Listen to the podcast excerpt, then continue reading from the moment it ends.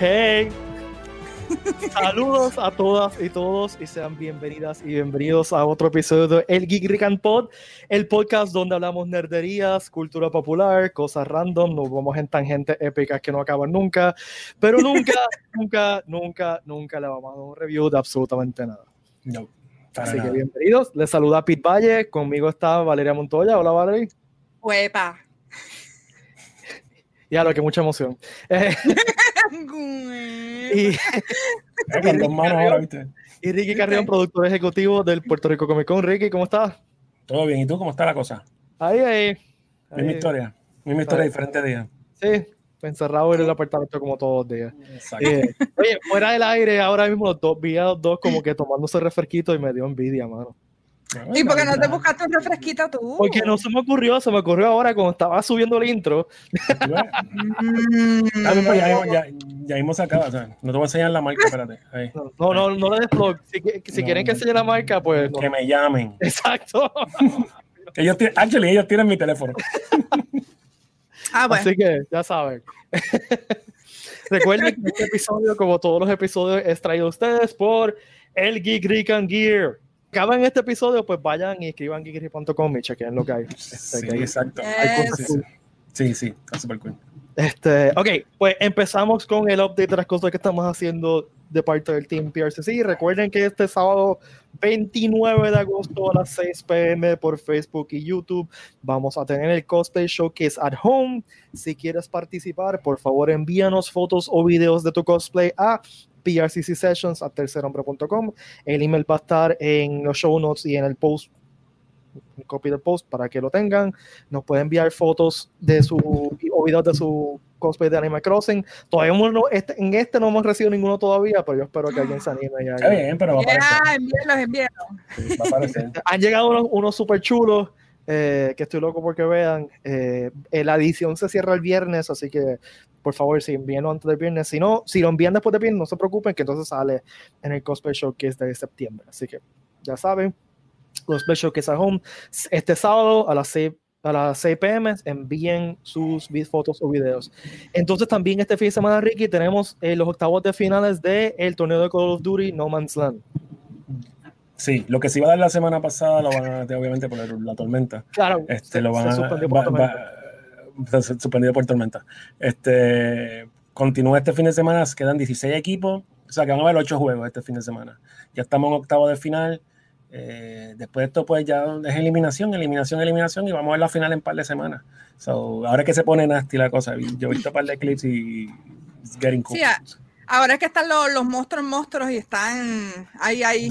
Ya mismo lo cogen personal. Ya mismo lo cogen personal. Che- chequéelo- chequéelo Normal, en la- normal. Sí, chequéalo en el Normal. Facebook Live de Comic Con este fin de semana, que va a estar interesante lo- Sí. la ronda de este fin de semana.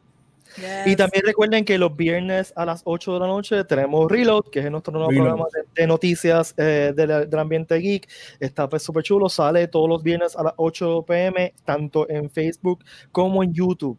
Recuerden el canal de YouTube de Puerto Rico Comic Con, suscríbanse porque estamos eh, compartiendo todo el contenido que estamos produciendo para ustedes en YouTube, incluyendo... Y creo que el de, el de reload de este, de este viernes va a ser específicamente de DC Fandom. O sea, Uh, ellos, Sí, que- ellos van, a- ellos van a dedicarle las cinco noticias a DC Fandom. So, va a estar, va a estar hay súper que dárselo. es el Ash y tema John le queda. Sí, bueno, pues a, a Ash y John le va a quedar brutal. So, Sí, Ash y John lo hacen súper bien. Este, lo hacen, o sea, tienen una química súper chévere y lo hacen súper bien. Así que chequense el PRCC Reload todos los viernes a las 8 pm. Así que ya tenemos dos programas para ustedes, los miércoles a 8 o las 8 y los viernes para 8. Y sí, vamos a seguir añadiendo cosas. Estamos, estamos Sí. todavía cocinando ideas por ahí. La idea es seguir trayéndole eh, cosas cool para entretenerse mientras están encerrados por la pandemia y no tienen nada mejor que hacer. Exacto. Y, ya- y ya vieron todo- y ya vieron todos los streaming que habían a ver en Netflix y las demás plataformas. Exacto. Vean los de nosotros. Bueno, Yes. pues pasen- aquí pasan una hora conversando con nosotros. Y, que Una hora, una, exacto, una hora de. Como Vamos. siempre. Ujú. Y hablando de y querías, la semana pasada estábamos hablando de eh, propiedades que nos gustarían ver en, en reboots, ¿no?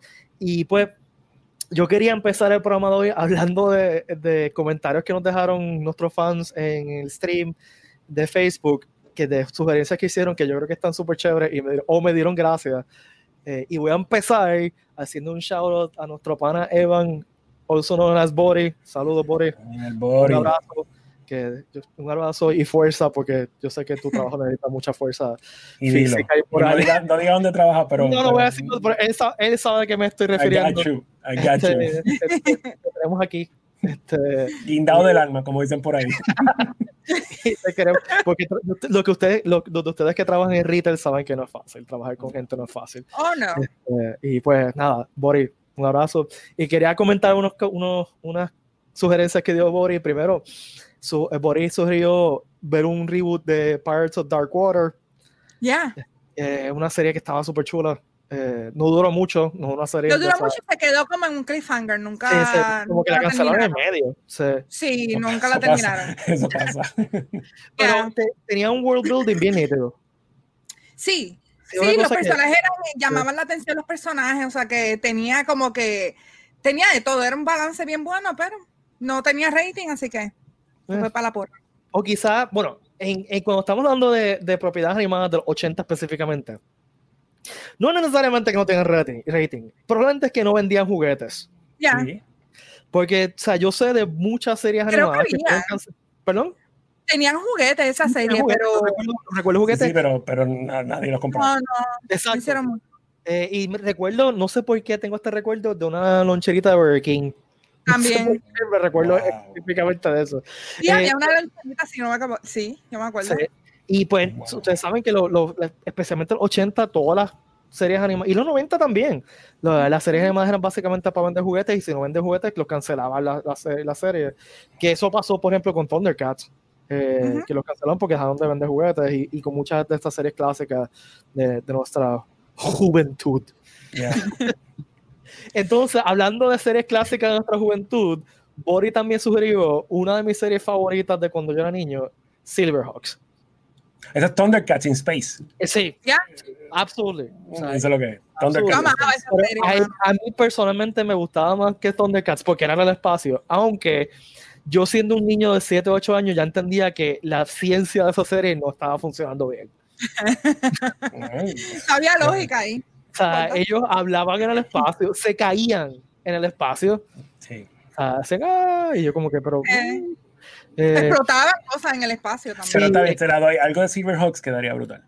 No, totalmente. O sea, una versión moderna de- con, con decir, porque lo mejor de Cyberpunk era el look and feel del, del universo. O sea, Y las figuras de acción estaban brutales. Sí. Sí, las figuras de acción eran. eh, eh, yo creo que de esa época eran las mejores hechas, porque eran las más proporcionadas que habían. sí. O Sí. sea, y cuando tú le dabas a las piernas que abrían así las manos. Eran shiny también, porque eran metálicas todas. Y yo digo que Digo, ellos a, las, a, las cuatro jugadas, a las cuatro jugadas se le iba el, el, el Sí, cromio. Y, se- y, y- y se- y no, y el chrome se le iba y tú le veías Sí. el plástico verde debajo, ¿sabes? Pero No, y yo digo que esa era de la época que como que tenían como que esta química, porque tenías Thundercats y tenías ahora Silverhawks. sí. Es como que estaban ahí y, ay Dios mío, y el otro que también era así, que es el gimmick. Que el gimmick era lo que llamaba la atención y ver halcones en el espacio, pues como que... Mira, Ya. uno de mis juguetes favoritos de esa época, esto, esto está bien, bien, bien weird porque no es lo que uno piensa, era el Captain Stargazer, o en español era Capitán Telescopio, creo que era el- Sí. el- Ajá, ajá. Yo tenía esa figura y estaba súper cool porque, si se recuerdan, en la mitad de la cara de él era como un cyborg que tenía un, como un lente en los... Sí. Pues tú podías Ujú. usar el lente para mirar, o sea, tú cogías la figura y Ay, tú sí, mirabas- Sí, tenía pero ese era como ese era como el, el, como el Six Million Dollar Man. Exacto. Ya. Entonces, tenían- todos ellos venían con, un- con un hawk. Con algo. Y entonces el hawk de él se le abría la alita y tiene una lupa. Sí, yo me acuerdo de ese. Eso- Shocking Hazards, Shocking. Hazards all the way. No, no, pero no salía. Era como que No importa, se, se soltaba, olvídate, you're gonna die. Eso la Bueno, podemos hablar decirle eso de todas las figuras ever. Sí, eh, sobre todo en los 80, que se no, Sí. eh, ponle ahí una pistola de, de media pulgada de ancho, olvídate que no pasa nada. Vamos a ponerle unos proyectiles que disparan. Eh, sí, Mira, yo, ponle un revólver, pon un revólver que mida un cuarto de pulgada. Duro. Da- dale más duro todavía. Pero, Sí. pero le puedo sacar unos nenes. No importa, que se quede tuerto. El halcón que yo te dije traía unos proyectiles, eran, Sí, eran sí, como así, eran grandecitos, eh, chinitas, me acuerdo. Que eran como, parecían la lengua de- del halcón, pero eran, eran freaking proyectiles que. Actually, yo creo que mi hermano por poco me da un ojo un día. So. Si no, te dieron- peligroso. si no por poco te sacan un ojo. el- no tuviste no, infancia. no fuiste un niño de los 80. No, o, te dieron con un yoyo en un ojo o algo así, ¿sabes? En algún momento pasó. A mí me dieron con un Yeah. yoyo en el ojo. Una canica, que alguien te haya tirado con una canica. Yeah. O un gallito salió, se rompió, Un salió gallito, volando, sí, te, sí. te dio la cabeza. Oh, Ya, la, la clásica, la Robert Band con el palito de paleta. Oh, O sea, cogía la paleta, terminaba la paleta, la doblaba por el medio. Sí, era una, Proyectil. una ¿ya? Era un, un proyectil heavy. Con los papelitos, que en la escuela tú los doblabas los papelitos. O con los sorbetos. Sí, los sorbetes. yo le enseñé eso- a hacer eso a mi hija y, y lo hace de vez en cuando. O sea, Ah, de-. Mano, es un, triunfo, es un triunfo de parenting. Ya. Buen trabajo, buen trabajo. Parenting Entonces, win. O- otra cosa que mencionó Bori que me dio mucha, mucha, mucha gracia es hacer un reboot del cuartel de la risa. Diablo. Gosh, mano, lo que pasa es que eso fue como que el perfect crew, el perfect No, eh, time. Sí, eso fue. Lightning in a Bottle. Sí, o sea, eso no vuelve, no, no vuelve a pasar. Eso es como decir el barrio Cuatro Calles. Sí. Sí. Es esa O, misma lo- línea. o eso es o el chavo de la, sugerencia de Boris que en Cuartel de la Risa específicamente tenías también, no, sé, no sé si recuerdan esto al final, un perro robot policía. Sí, seguro. una marioneta bien grande que, yo- que yo digo que era el, el, el, el pollito yito de, del cuartel. Exacto, exacto. Para todos ustedes jóvenes que no saben qué rayos estamos hablando, estamos hablando de una serie de televisión producida aquí en Puerto Rico en late 80s, yo quisiera decir, más o menos. Eh, Era yo me Super- acuerdo. Era Super 7, me acuerdo específicamente Sí, de era eso. Super 7, sí, sí, y sí. era, sí, era el, el, gangster. en Trujillo Bajo, de eso Sí. me acuerdo. Entonces, Ya. el- los detectives eran gangster y, y- ¿cómo es que se llama él? Este, Mira, básicamente, los que ven ahora, los que ven ahora Brooklyn Nine-Nine, exacto, era Brooklyn Exacto. el, Nine-Nine el, el cuartel de la risa fue el que empezó esto. Brooklyn No, Nine-Nine no, se copió del cuartel de la Exacto, es un plagio, es un o sea que- plagio. Vamos a esperar el perro robot pronto. Seguro, Exacto. sí, sí, porque, Porque lo que- lo los, los que están viendo Brooklyn Nine-Nine ahora no han visto nada, tienen que ver el cuartel de la risa. Lo del perro robot es que como que al final, el último season se inventaron que había... Eso era la época de Robocop, recuerde, que era cuando Sí, sí. Robocop era cool. Pues tenía un perro que era robot. Este... Así que un, re- un reboot de, de Cuartel de Risa con... Estaría viendo que sea el mismo personaje de Gangster, esté todo viejo y gordo ahí. Sí, sí, sí, sí, sí. Y Rafael José ahí también.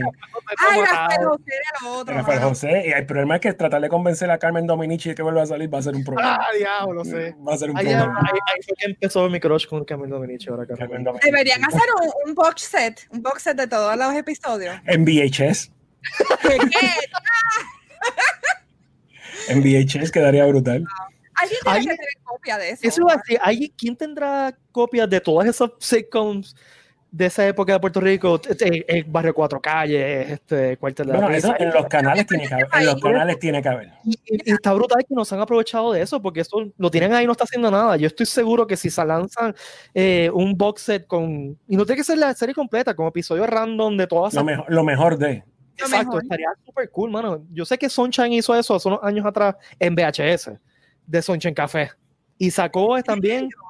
te Estoy hablando, esto fue hace 20 años atrás, sea, yo, pues yo estaba en la universidad, ir a VHS. So, Ujú. eh, él sacó Chona la Porca Asesina, Ah, sí. un special edition en, Sí, sí, un sí. special The- edition. The, The Host se copió de, de Chona. Wow. sacó uno que es- y sacó también este episodio de Sunshine Café que todavía Sunshine no mejor no o sea ese fue el peak Sunshine para mí Es que no hay otra. Sea, Sunshine No, hay nada que Sunshine. buscar. eh, Ya. Era, Ya con, ya con eso pudo haber cerrado el kiosco. sí ya como que ya ya Ya será otra liga. Otra literal. liga. Otra liga. yo todavía tengo todos los theme songs de todos los personajes de Sunshine Café en mi cabeza este, El hermano de que Manuel, hermano. el hermano Manuel el el, eh, el tío Sunshine Dios. Papo Swing yo creo que salió ahí también por primera vez, ¿verdad? Papo Swing. yo Salía- desde Papá Swing es del, no, Papá Swing es del mediodía, que es Raúl Carbone, el Sí, que salía con sí, Raúl. Vigoró. Ah, verdad, ok, ok. Yo no estaba Sí, para sí. eso. Está bien. Sí, sí, Papá Swing de igual que Chevy salió del show del mediodía Diablo, sí, los mejores sketches de Chevy eran en el show de mediodía, no eran en Sí, Canal 2. Y después le dieron con lo que cuenta este país. Exacto. Exacto. Pero los, de- los del mediodía, los, de- de- los del Canal 4 estaban más cool porque lo que él hacía como carácter era que ponía a pelear a la gente. Sí. Era Yo como que, ah, diablo, te dijo esto, te dijo esto, tírale, tírale. Eso era todo el sketch. Ah, Eran, eran comiquísimos. Él, él era como que él, él era, él era un sec- personaje secundario porque era un sketch de una cafetería y él era el hijo de la dueña de la cafetería. Sí, sí, sí. Y show. Mucho. Sí, ¿Te se acabó. acuerdas de Cholo con Bejuco que empezaron? Por lo menos Sí. Bejuco empezó en ese programa también. Ese fue, exacto, eso fue un spin-off Sí. de, de Cherry. ¿Qué empezaba? Eh, ¿qué, qué era lo que decía? Hay, hay, hay papita, hay nacho, hay refresco, hay Sí, hamburger. eso eran, ¿cómo se llama? Bulk, el en Power Rangers era Bulk y Scully. Ajá. Sí, Era, lo mismo, Cholón y Bejuco, era Bulk y Scully. Esto era como mismo. que el, el Puerto Rican Television Universe que estaba todo interconectado una cosa con la otra. Era Cinematic Universe. Aquí, aquí el Cinematic Universe empezó, no empezó allá. Boricua Cinematic Universe. El Cinematic Universe. Ah, estaría brutal hacer como, como han hecho con, con los programas de televisión que están con- todos conectados con St. Elsewhere, que eso tiene un nombre ahora, te- se Sí, llama sí, el sí. Tommy, el Tommy Television Universe, whatever. Hacer eso quizás quizás podemos hacer eso con Puerto Rico. O sea, y parar todas las series de Puerto Rico que todas son Y, y haciendo, y haciendo un match, como que espérate, este va con este. o sea, El- el- el- el- como el árbol, el árbol. Exacto, y hizo un crossover con Barrio Cuatro Calles y Bueno, en Barrio 4 Calles salió uno de los mejores superhéroes de Puerto Rico, que era Superpan. Superpan. Levadura, dura, dura, dame musculatura. Estaba una dura, que tenía, que tenía un psychic que era TI, que era, en vez de, de E.T. era TI, era, se cambiaron. Ya, yo no me acuerdo de eso, mano. Era, era una- un puppet que Filipo Tirado lo manejaba. Wow. Este, y TI era el que el, el- como que el, wiz, el wizard que, que le decía Oh, diablo, sí. I, now I Sí. vaguely remember that. Yeah, T, T, T, porque no era E.T., era T. Sea, Claro, cambiaron copyright. el- seguro. ¡Qué madre! Porque se van a fijar acá en la televisión puertorriqueña. Claro. Sí. ¡Qué viaje! ¡Qué viaje! Sí, el barrio Cuatro Calles, Superpan. No está brutal. ¡Wow! La, la pensión de Doña, de Doña Tere que salía a menudo. No sé si te acuerdas de eso. La. Y de ahí salió, de ahí salió Raymond Arrieta. Ah, Sí. diablo, sí. De ahí salió Raymond Arrieta, que cuando él estudiaba en Sagrado, él, él salía en la pensión de Doña Tere. Ahí fue que ¿Viste se, que un, tumbó, se tumbó el show. Hay un Boricua Cinematic Universe? Lo hay. Seguro, seguro, seguro sí. ti.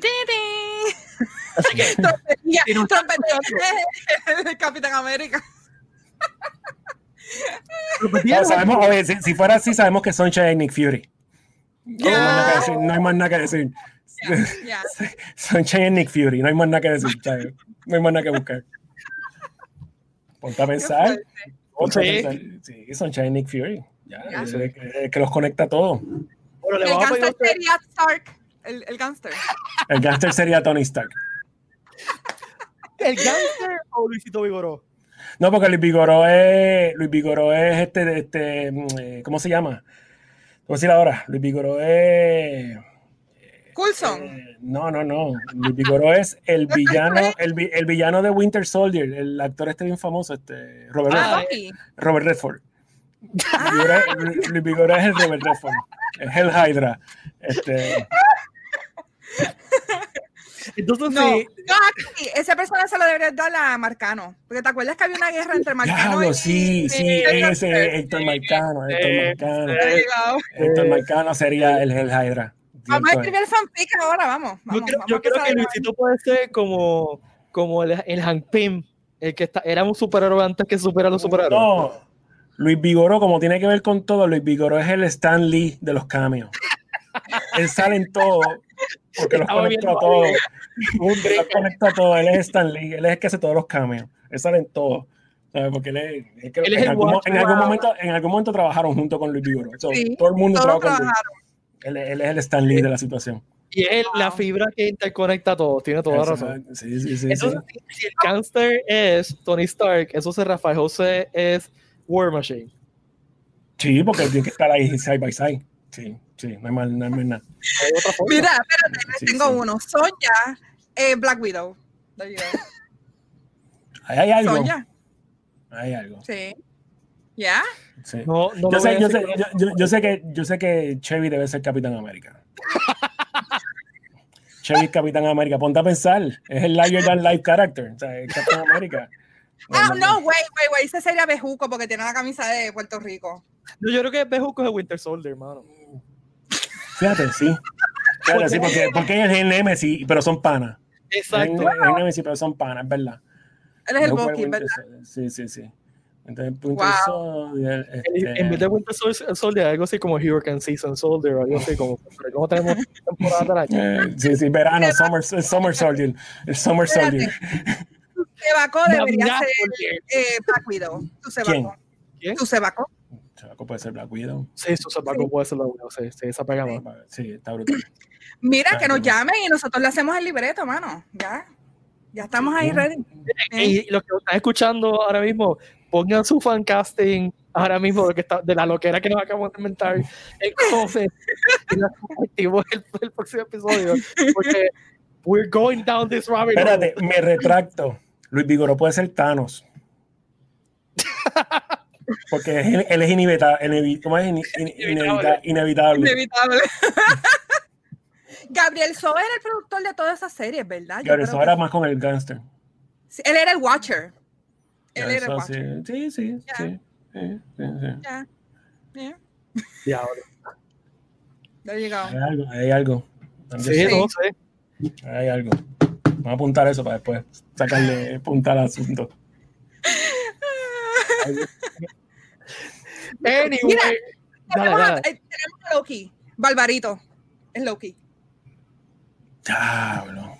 Barbarito, no me acordaba de ese personaje. No me acordaba de Yo ese odio a la personaje. humanidad. Odia tú también.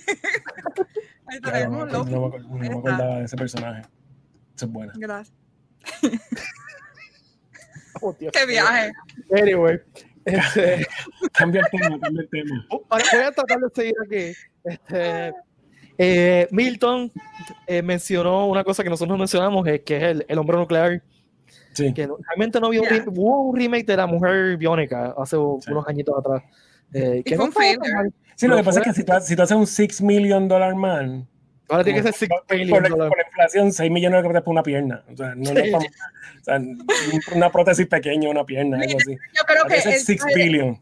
el traje de Tony Stark cuesta más que eso. so. Sí, pero o sea, si estamos haciendo un 6 million dollar man, a menos que le cambien el nombre. Sí, tiene que Billion. ser. Billion. Billion. Sí, está, Sí. eh, Oh, billion sí. dólares. Wow. 6 billion dollar man. O sea, Wow. 6, mi- 6 millones no da para nada. 6 millones queda para un No. Trasplante de corazón y una pierna. Y para afuera, y se te va chavo. Yo creo que te da la pierna y el corazón se Sí, quedan. sí, y los tobillos, ponte los Y el tobillos plan- para afuera. Mira, y el plan, el plan médico. Y sin plan y el plan la- médico, porque este para trabajar con el plan médico hace un problema. ¿sabes? Va a terminar siendo un 6 million dollar man, pero con GoFundMe, para que, para que, pueda, para, para que pueda cuadrar la, el, el, rebuilding completo. No, es que si- 6 billion dollar man, el intro es él con un bastón. Sí. Y ese es el ruido. No se me, el bastón es el que hace el ruido. Uno de esos walkers que tiene las bolitas de, de, De tenis, de tenis, de tenis, seguro. Ah, ya. porque que le sobró de los 6 de los seis mil de los millones de pesos. Ahí se fueron 6 millones.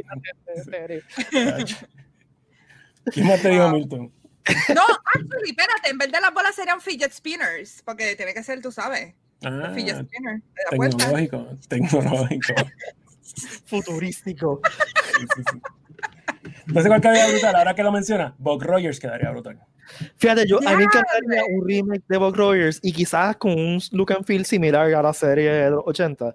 Porque esa serie visualmente era bien bonita, mano. Sí, Las Rogers quedaría eran bien bonitas, eh, la tecnología era como bien chula. Es una otra serie que me gustaba mucho desde pequeño. Sí, Buck Rogers. Fíjate, Buck Rogers quedaría. Y hace tiempo que no hacen nada con esa propiedad, que esa propiedad es súper vieja, es una propiedad de ciencia ficción eh, así moderna, más vieja. Sí, Porque, este. ¿Qué más? ¿Quién más te dijo algo? eh, Leticia habló de Airwolf. Yo pensé en Airwolf, yo pensé en Airwolf y pensé en Blue Thunder. Este, Claro. pero, yo no me acuerdo, en ¿verdad? pero después Airwolf, sí, ¿verdad? De Wolf te tiene que acordar. Tampoco ¿No te acuerdas? ¿Cuál era ese? ¿Cuál El es helicóptero esa? negro. El helicóptero. Todo el mundo sabe quién es Airwolf. Helicóptero Por negro que. 7 de la noche del canal 4. Ellos No, iban en contra de. 18. Ellos iban en, Ah, ¿en serio? A-Team A-Team era en canal 2 y Airwolf era en canal 4 a las 7 de la noche. Ah, por eso es que yo veía E-Team, yo no veía. Pero Airwolf, Airwolf estaba brutal. La música era más catchy. Airwolf quedaría brutal. Pasa es que Blue Thunder para mí era como más deep. Sí, el, el Wolf era más. O sea, el Wolf era una tontería, sinceramente. O sea, Airwolf era Night Rider en el aire. Sin, no, sin él- que, él- sin que hablar, sin que hablara el helicóptero. Porque el helicóptero no hablaba. Este, y no sé si oportunidad. que el helicóptero después lo vendieron y fue una ambulancia aérea y se estrelló. No. El helicóptero que hizo Wolf lo vendieron y lo vendieron mientras estaban haciendo la serie y por eso es que la última tem- temporada lo que usan es stock footage de, del helicóptero porque ya no lo tenían. No no te habías machado. No, no, este, lo vendieron y, se, y no fue una aérea hasta que se estrelló hace unos años atrás. Diablo. Este, así que porque so, much mente- for, so much for Airwolf. porque mi mente está llena de cosas random. Random. es Blue, Thunder, la historia de un freaking helicóptero. Solamente tú, mano. No es un freaking helicóptero, es Airwolf. Wolf. Es Airwolf. O sea, todo el mundo sabe que es Airwolf. Pero tú sabes que la cosa estaba mala cuando el pobre Airwolf tuvo que irse a trabajar de ambulancia. Bien duro. Yo creo que tuve que coger un part-time. Tuve que cambiar la carrera. esto está mal, esto está mal. Maybe me contratan para ER o algo así, pero, pero ya, ya, ya murió la serie. Eso pasa cuando pues, la fama se va y tienes que conseguir otros trabajitos porque ya nadie te Mira, contrata. para cerrar el tema de los remakes, an- antes se me ocurrió, yo me, me puse a pensar, y, es- y esto es un long shot, y este es en videojuego. El, obviamente ustedes vieron Ready Player One. Ya. Ok, el juego de Adventure, El que se tire un remake de ese juego, pero con la tecnología de ahora, tipo Skyrim, quedaría brutal. Y yo me acuerdo de ese juego porque esa fue la primera vez que mi hermano, que mi hermano es mayor que yo, teníamos un Atari. Y cuando tú sabes que eh, lo que el chamaco narra en la película, que tú- el juego no es para ganar, el juego es para encontrar el, el, el hidden message, el- el- El tesoro. Sí, sí, Exacto. eso. este, yo me acuerdo cuando nosotros compramos ese juego en Atari y mi hermano se pone, se pone a jugarlo, encontramos eso y creíamos que el juego se había dañado. Ya. Entonces En- nosotros salimos corriendo y fuimos de nuestro papá y yo, mira, esto se dañó, esto no sirve, el juego no termina y sale estas letrecitas. Y era que nosotros habíamos encontrado el, el, el- ¿cómo se llama? El- el easter egg. Nosotros encontramos el easter egg este, random. Y mi hermano lo encontraba y lo encontraba y decía, diablo, pues won este the juego-". game, mano. Te ganaste el O sea, y, y éramos dos chamaquitos y mi hermano encontró el easter egg y yo me acordé de eso antier y dije, diablo, mano, cuando vi la película, dije, mano, eh, mi, mi hermano encontró eso. O sea, cuando éramos nenes y tuvimos que devolver el juego, nos, nos dieron un cartridge nuevo. Cuando lo pusimos, pasó lo mismo. Y No. sí, porque él seguía jugándolo, entonces llegamos a conclusión, pues hermano, pues ese juego vino dañado, ese juego vino dañado. Entonces, después, después de un par de años, dimos cuenta que era un easter egg. Pero Es cuando que esos éramos- juegos antes como que no tenían, el final era como que whatever, we don't know. Muchos de ellos no tenían ni final porque mira Donkey Kong es un juego, eh, Pac-Man es, es un juego sin fin. O sea, Sí. no, Bueno, no hay forma de llegar. Termina cuando hay un glitch que no puede, no se, no se Sí. puede Ah, cuando, los números no cambian más, cuando los números no cambian. No, pero- hay un glitch que, que No, daña no, el, laberinto. te ponen un montón Sí, de ya. códigos Sí. en, en la pantalla. sí. Es igual que, King- que Donkey Kong, como el documental este de, de Sí, King of también. Kong. O sea, que, que- Oye, que- ahora que, que mencionas eso, ¿sabes qué lo que estaría venido con un, un remake de con tecnología moderna que sea un open world Oregon Trail, mano? Ya. Han ¿Y hecho varios, han- No, hecho varias. sea, sea un open world diseñado para matarte lo más rápido posible. Y el propósito del juego es a ver cuánto tiempo sobrevives en este mundo cruel donde todo está allí para matarte. Ya lo sé. Bueno, esa es, la película Saw, más o menos. Bueno, puedes decir que es casi como Red Dead Redemption. Sí, pero Ya. cruel, mu- mucho más Pero cruel. cruel. Sí. Sí. ¿Qué Porque? Red Dead Redemption, pues, no- tu Pero si en, Red- si en Red Dead Redemption tú no buscas problemas, los problemas no te buscan tanto. Exacto. Exacto, literal. O sea, No si hasta tú, puedes, tú ahora. puedes escapar de los problemas sin ningún problema. Tú Ya. puedes estar wandering en, en- en el mundo salvaje por día y cazando animalitos y cosas de esas. Bueno, cuando, cuando yo jugaba que, con que mi hija me veía jugar, me tenía prohibido matar gente. ¿Por qué no? Este, y lo que hacía es me ponía a cazar, excepto los conejitos, que no me dejaba cazar conejitos. No, eso es cruel, chico. ¿Cómo Podía vas a matar, podía matar los ciervos, cualquier otra cosa, excepto los conejitos. Los conejitos no. Me decía, no, papá, no. conejitos". Tan difíciles que son, tienes que meterle el ahí para poder cogerlo. No, y a veces uno, uno iba en el Sí, pero caballo, tan ¿no? rápido. No los mataba y tú frenas, "Uh, dame cogerlo, porque si, ya que. Y, y- y- si la piel está en buenas condiciones, ¿qué le puede sacar el chavo? O sea, uno nunca Sí. sabe. ¿Ya? Ahora tengo ganas de jugar eso. Anyway, Sí, no, ah, antes de terminar este tema, quería comentar un- un- una cosa que. un- algo que nos dejaron, Cabo Rodríguez nos escribió, Hermano. Knight Rider era el Fast and the Furious de los 80. Sí. Yo pensé, Vin Diesel era Kit, realmente. no, solamente Knight Rider, hermano. Eh, Dukes of Hazzard también era una versión de Fast and the Furious de los 80. Bueno, pero es que Dukes of Hazzard y Night Rider son versiones nuevas de Vanishing Point y todo ese tipo de cosas. O sea, que como quiera sie- siempre ha existido. Es, el mismo género, ¿sí? O sea, siempre ha existido. O sea, o sea que, sí, sí, es algo de eso. Eh, Smoking the Bandit. Smokey and the Bandit, sí. O sea, que siempre ha existido el género. Leí el otro día que Smokey and the Bandit era una de las películas favoritas de Alfred Hitchcock. Y fue la última película que vio antes de morir. Wow. O sea, el último que vio Se- con screen. Se, se fue feliz. Eh, Sí, él veía películas así en su oficina, tenía como un proyector y pues se puso a ver Smokey and the Bandit y fue la última película que vio antes de Se fue, se fue feliz. Se El fue tenía, feliz. tenía buenos gustos en películas. ¿Te de acuerdas la ser serie de BJ? and BJ and the Bear? Ya, Yeah. el troquero. Y el monito. esa- eh, eh, El monito, por eso. Esa serie también quedaría gufia. No, y no me digas, no me digas que tuvo un no dado de tu vieja como querías ser troquero y querías ser un, un chimpancé también. No un chimpancé, pero troquero sí. Sí, troquero sí, pero un chimpancé no. Valerie, esto era una serie, literalmente. Yo es- sí perdía, ahí me perdí completamente. La premisa completa es un troquero que tiene un chimpancé. That's it. Ya, esa es la premisa. Era Era como BJ verdad en persona, ¿verdad? Sí, Sí, era Era live per- action, era live action. yo me acuerdo, me acuerdo Y, algo. y- y eso hizo bien, bien popular todo el jargon de troqueros y el, el, el software de troqueros y todos nosotros un Y, y, los- y, los- y los radios estos de onda corta, los CDs. O sea, este, For que- sí, que todo el mundo quería poner uno en el carro, que tú tuvieras un Mazda, quieres ponerle, querías ponerle la cosita esa. ¿Para qué?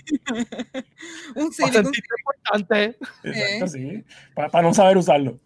Porque, porque tú lo conseguías en Western Auto, lo conectabas debajo del radio y tú decías, ¿y ahora qué hago con esto?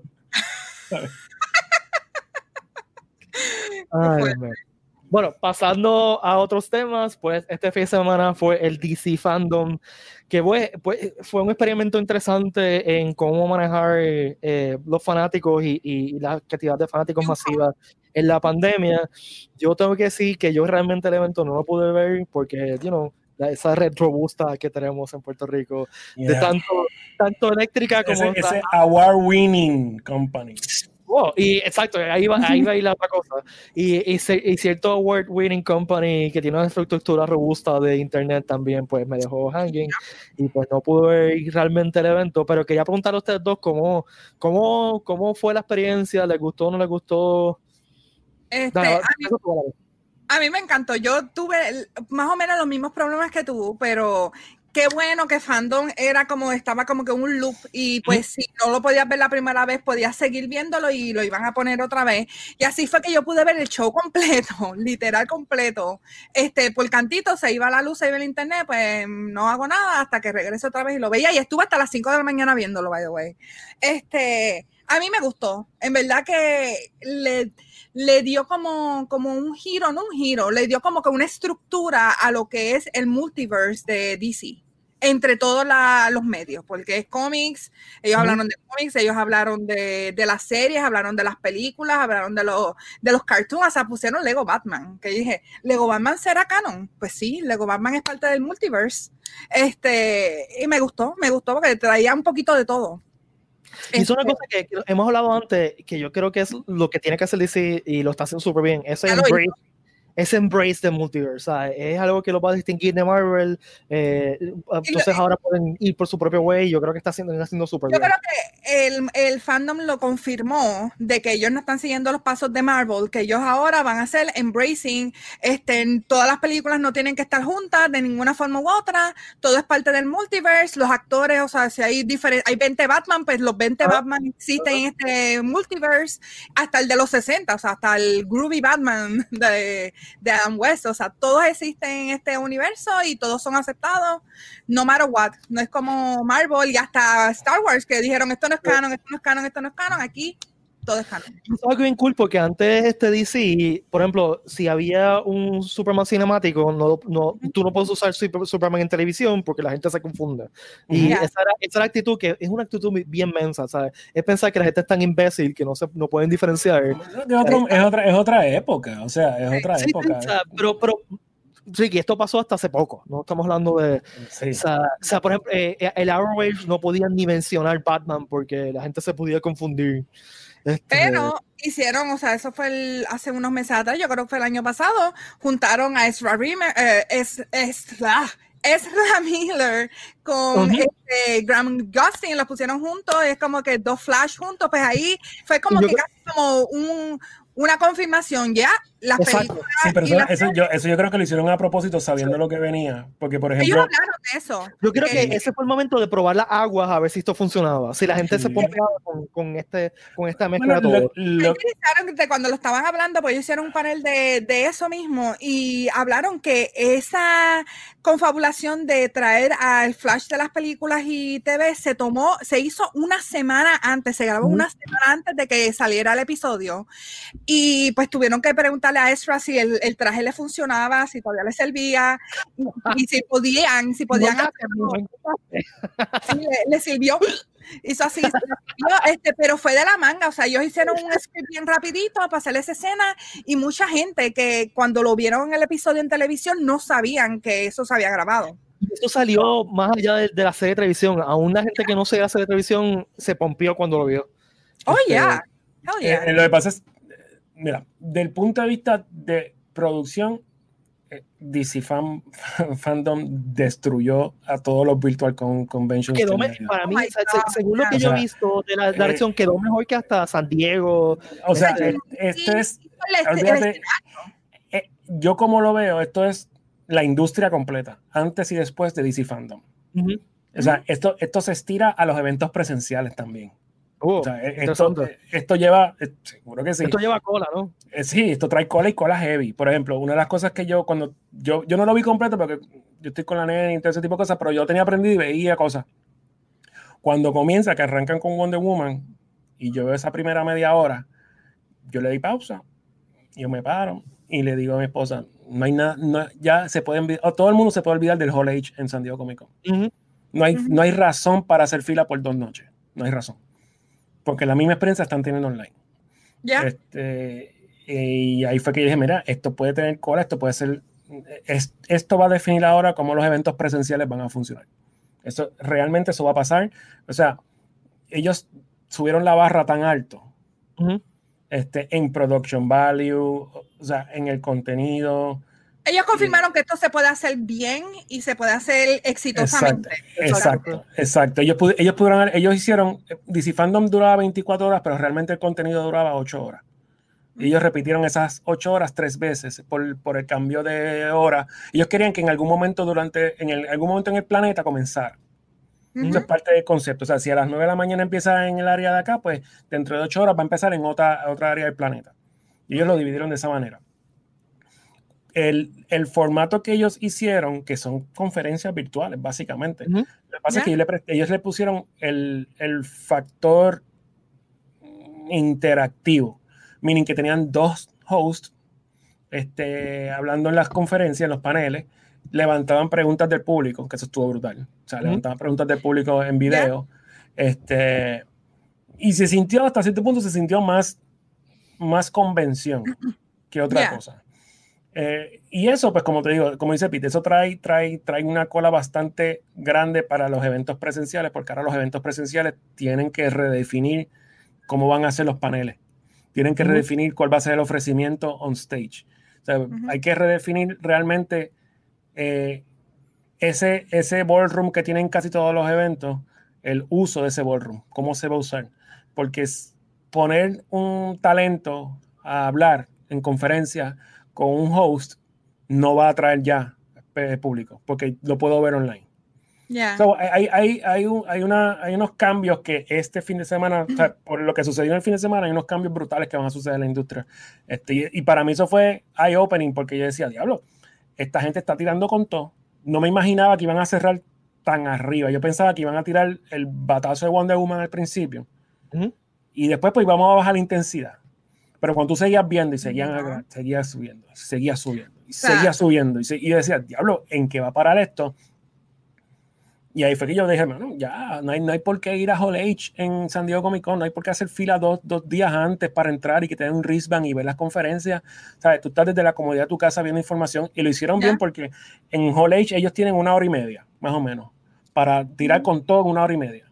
Aquí tuvieron ocho horas, o sea, aquí lo hicieron con calma, sin problema, sin, sin, sin la sin la gente empujando, tienes que decir esto, no tienes que decir esto, ten cuidado con esto. Exacto. Ellos simplemente hicieron hicieron su delivery y, y hicieron su, su, su eh, proceso. Y fue entretenido también, que es lo otro. Bien y fue entretenido y al tener también, o sea, si tú ibas a la página, tú tenías aquí en la derecha, veías todos los comentarios de la gente y tú veías el hype tan grande. Eso era, por decirlo así, el equivalente a tener un público gritando, oh my God, oh my God. Ese era el, Exacto. y lo, lo, otro que yo noté, que, que para mí fue grandioso, DC Fandom terminó ese día, cuando tú prendías Apple TV, se salía DC Fandom arriba y te salía todas las películas sugeridas del DC Universe, back to back una la otra.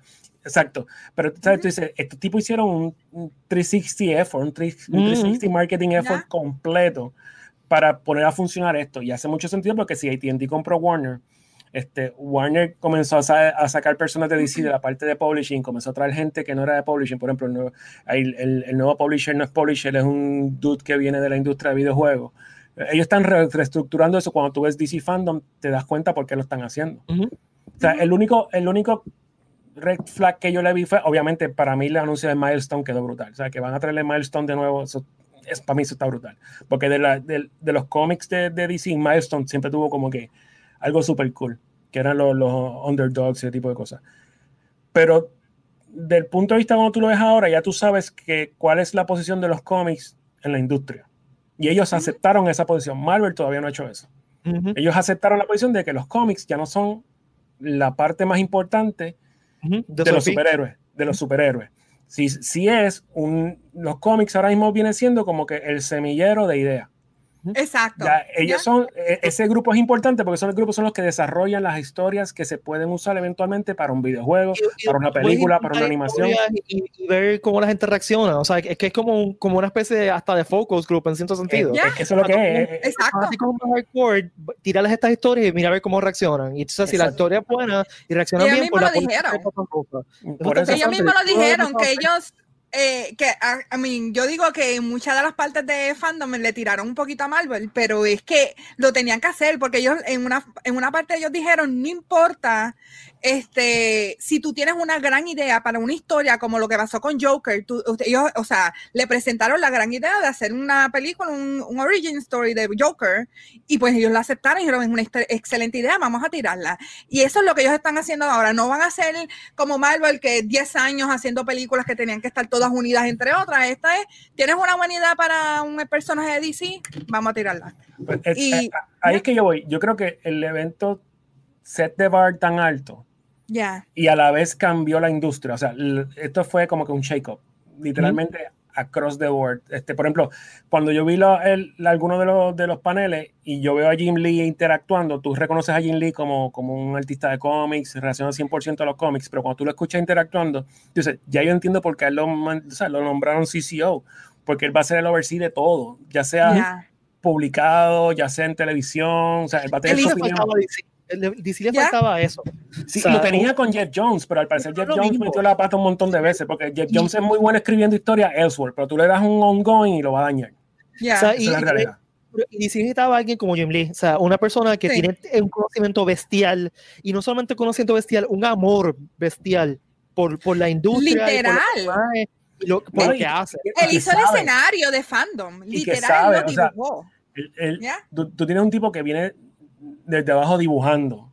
Y él sabe de los characters. Y él sabe, y, y por ejemplo, si tú le presentas una idea de un videojuego, él te puede decir, no te puede dar con, o sea, no te pone el dedo en la llaga de que no lo hagas, pero sí te puede dar un pointer de que, mira, este personaje se comporta de aquí de manera o de esta manera. Because he knows. Este, Y ya, ya yo entiendo, yo entiendo el andamiaje nuevo de DC, los que sacaron, los que pusieron, ese tipo de cosas, porque el norte de esa compañía ahora mismo es multimedia. Aquí no hay ujú. cómics. Esto es un multimedia todo. Esto es un multimedia company y las propiedades son Batman, Superman, Hawkman, Wonder Woman y cómo las sacamos afuera. Ujú. Y, y- y eso yo creo que fue lo principal. El principal mensaje de DC Fandom es ese. Este, Ya. otra cosa, por ejemplo, ha habido mucha gente, y esto es ya una cuestión generacional, y yo puedo entender, ha habido mucha gente, sobre todo old school people, que la queja principal es decir, ah, pero es que no hablaron mucho de cómics, aquí se enfocaron en televisión y cine, videojuegos. Y hermano, si tú, si if you're getting old, que te estás poniendo viejo, y la nueva generación de, de, de fanáticos, nuevo fanbase, they don't care about comic books, pues responsablemente you need to follow the market. El market no te sigue a ti, tú tienes que ir detrás del mercado. Este. Y eso es una regla de marketing. O sea, tú- tú- bien pocas marcas que establecen el mercado. Este, hago quote on quote porque no es verdad.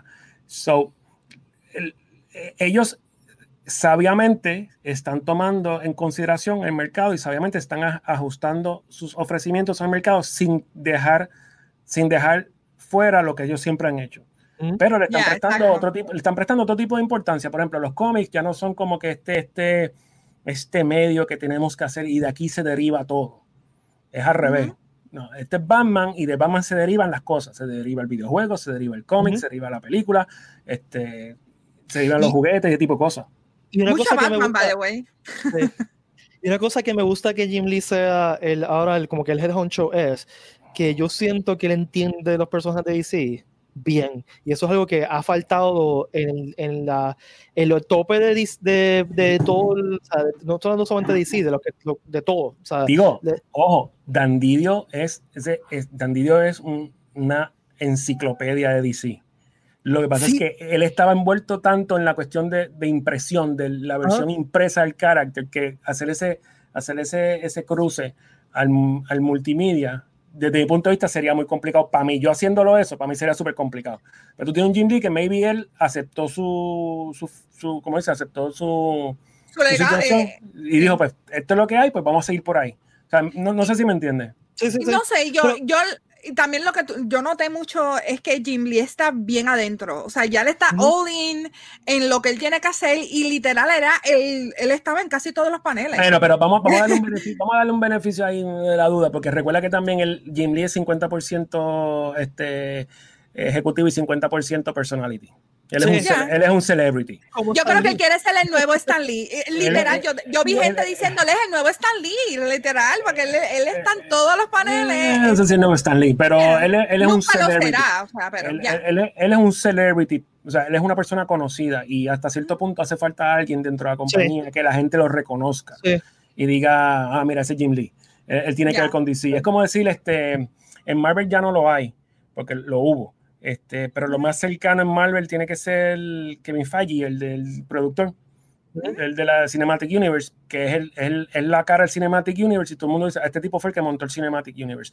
Pero no existe una cara de alguien, por ejemplo, el director creativo de Marvel es Joe Quesada. A menos que tú no sepas de cómics, tú no sabes cómo es No la cara de Joe Quesada. ¿Me, me sigue? En el caso de Jim Lee, él ya trascendió esa cuestión, ya él es Jim A- Lee. aunque, aunque sepas de cómic, probablemente reconoces el nombre, pero tú tienes razón, no, no sabes quién es. No sabes Ya. quién es O la sea, cara de sabes Joe quién es Quesada. Joe Quesada, pero no puedes imaginártelo. O sea, Te razón. pasar por, te puedes pasar por el lado de una Sí, sí, convención y sí. saber quién era ese, no es de Joe Sí. Quesada. Este, o sea, es ese, ya Jim Lee tiene ese, ese recognition de celebridad que le Ajá. ayuda a él y a la empresa. a Claro. los dos. Le ayuda a él a mantenerse como una celebridad dentro de la industria. Y eso significa que tiene, ya tiene un, un, un por ciento de credibilidad adicional. Comete un error, no comete un error. Diga un embuste, no diga un embuste, ya tiene un por ciento de credibilidad mayor. Es como los candidatos políticos, que algunos están arriba, otros están abajo, es básicamente lo mismo. Este, y si a eso tú le añades que él tenga el otro 50, que es la parte ejecutiva, que, que él ha- haya, se haya adaptado a las nuevas fórmulas de DC, tú tienes la persona perfecta que, que dé la cara por DC, meaning los superhéroes, fácil por 10 años más, sin ningún Yeah. problema. ¿Sabes? A menos que venga Warner y haga otro clean up, que puede pasar, porque tú sabes que AT&T está cleaning up everything. Este, Y a veces Pero- los ejecutivos no tienen idea de qué están haciendo también. Exacto. Este, pero, pero, mano, DC Fandom estuvo bien bueno. Sorprendentemente bueno. Sorprendentemente Y muchas sorpresas también que anunciaron cosas que nadie se esperaba. O sea, este, el freaking juego de, de Suicide Squad, Kill the Justice League. O sea, yo dije, a mí, o sea, yo no soy tan fanática del, del Suicide, pero de lo que vi en fandom, ellos lo están tratando de como que mejorar un poco, porque hasta el anuncio de la película que, que están trabajando se veía brutal. Este, Harley Quinn se veía como Harley Quinn, no se veía como sé Black yo, and Red, una Black hot- and Red. Finally, Black Exacto, and Red. no se veía una freaking, freaking personaje Hot Topic, se veía literal Harley Quinn. No, no, no se veía como un cosplayer de Harley Quinn. Ya, Pero, literal. pero antes, antes de entrar a las cosas específicas que anunciaron, que quiero hablar de reacciones, quería dar un comentario, que es que yo creo, yo siento que DC Fandom hizo algo bien importante, y es que despertó el entusiasmo por las propiedades de DC fuera del core fanático de DC. Que es un problema para ellos gigantesco. Sí, que, Sí. que histórica- que lo- ha sido históricamente el problema más grande de ellos. Ujú. Este, o sea, que pues la gente ve la película de Batman y ya, o sea, no hay, pero no hay, no hay un, un entusiasmo bestial como lo creó Marvel. O sea, eh, Endgame era un appointment verlo. Eh, para, para la gente que está en nuestro ambiente, ¿no? Este, sin embargo, las películas de DC y la, la, la- la- los IP de DC en general es como que, ah, pues va a ser algo nuevo de Batman. Pero no había ese entusiasmo fuera de, de- y yo sé que hay gente que me va a criticar, pero estoy diciendo fuera de ese hardcore fanbase de DC. El que hace fila en Hall H. El que hace fila para el sábado por la mañana en Hall H. Y, y lo hicieron súper bien para encender esa mecha de entusiasmo en toda nuestra comunidad geek, de las cosas chéveres que van a venir. O sea, lo, lo montaron tan y tan y tan bien que yo creo que ahora todos estamos súper, súper entusiasmados por lo que va a salir sacar DC ahora. Bueno, eh, por ejemplo, tú comparas lo que ellos hicieron en ocho horas, en ocho horas, versus lo que San Diego Comic Con hizo hace varias semanas, Ujú. básicamente un fin de semana completo. Y que nadie se acuerda ya. no hay match. No hay Ya. forma de hacer el match. Y estamos hablando de San Diego Comic Con, que es la convención. Este, y hay que tú dices, mano, esta gente se preparó bien. Y es como Sí, dice, sí. Pon- es como dice Ponky, hab- había un montón de sorpresas. Y yo creo que el call era, si tú no vienes con algo brutal, tú no sales. Yo creo que era el call. Si tú no vienes con algo que tú digas, diablo, esto es un Un anuncio, what, o what sea, the hell moment, no vas a salir. ¿Sabes? Me imagino que todo el mundo se preparó para eso, hasta The Rock, o sea, y eran ilustraciones. Porque no y tenían de nada. Brutal, Sí, No, no tenían nada, eh, eran ilustraciones, eran ilustraciones de, de Black Adam. Y, y tú te quedas Pero la producción le quedó brutal, o sea, Exacto, era un moving poster lo que ellos ya, hicieron. ya. O sea, Sí, sí, un- animated poster, pero Y lo de Chazán también, lo que dijeron fue el nombre de la nueva película de Chazán, pero era tan the entretenido. Sí. pero era entretenido verlos a ellos Sí. vacilando, diciendo como Sí. que necesitamos algo, que vamos a hacer, o sea, e- eso estuvo fun. Este, vamos- vamos Go ahead, dale, sí, dale, sí. dale. No, no, no, Dale. que es verdad, sí, dale, sigue tú. Lo que quería era, vamos a entonces hablar de, de las cosas específicas y, y qué nos gustó y, o cómo reaccionamos a las cosas. Primero que nada, quería hablar de los, de los dos videojuegos principales que anunciaron, eh, Gotham Knights y Suicide Squad, Squad Kill the, the Justice League. Kill the. Justice League. oh. Este, Gotham Knights se ve chulo, eh, se ve que es un es parte de, como de- del look and feel este de, de los Es del de Arkham Universe. Exacto, este, no es del Arkham, no. si yo lo el, Arkham Universe. El- el que es de Arkham es el de Suicide Squad, es del Es Arkham verdad, sí, Universe. la información. Porque es de la misma gente. Es como Sí, que eh, se, se switcharon. Este, el de, el de Gotham Knights va a estar como a la par, pero no es parte del Arkham. Sí. Este, a mí me, me tripió, me tripió que, que saquen, o sea, que los personajes secundarios del Bat Family ahora tienen su spotlight.